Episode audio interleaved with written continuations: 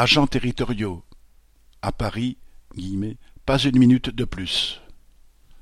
Du 17 au 21 mai, les agents territoriaux employés par la ville de Paris ont manifesté par diverses actions et des journées de grève contre l'augmentation de leur temps de travail annuel qui passerait de 1552 à 1607 heures.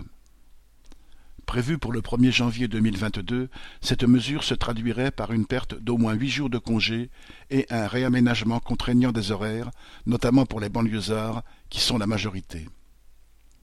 Cette attaque a été programmée dès 2019 par la loi de transformation de la fonction publique, dite loi du SOPT, qui prévoit, entre autres, d'aligner le statut des agents du secteur public sur du privé. Son but, tel qu'elle a été présentée, serait, citation, d'améliorer la qualité et l'efficacité des services publics, ainsi que, citation, les droits sociaux des agents publics dans le sens d'une plus grande équité entre les agents de la fonction publique et ceux du secteur privé. Pour les classes dirigeantes, la justice sociale consiste à ôter à une catégorie de travailleurs les quelques avantages qu'ils ont pu obtenir par leur lutte. Quant à l'efficacité du service public, toutes les mesures de restriction budgétaire, à commencer par celles frappant les hôpitaux, ainsi que la fermeture d'écoles, de postes, de petites lignes de chemin de fer, etc., montrent le peu de cas que les gouvernements successifs font de leur qualité.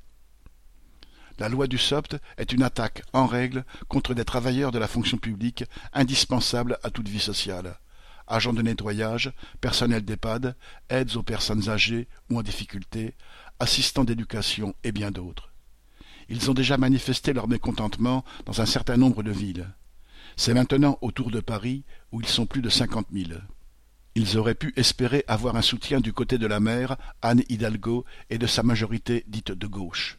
Mais non, la mairie s'est contentée de demander un report de trois mois de la date d'application de la loi et de proposer la prise en compte de la pénibilité du travail de nuit ou des métiers de la petite enfance. Les territoriaux, comme tous les travailleurs, n'ont rien à attendre de cette gauche électoraliste qui a depuis longtemps déserté le terrain des luttes ouvrières. Mais c'est par leur nombre et leur union avec les autres catégories de travailleurs, confrontés aux mêmes attaques, qu'ils pourront maintenir leurs droits. Marianne Lamirade.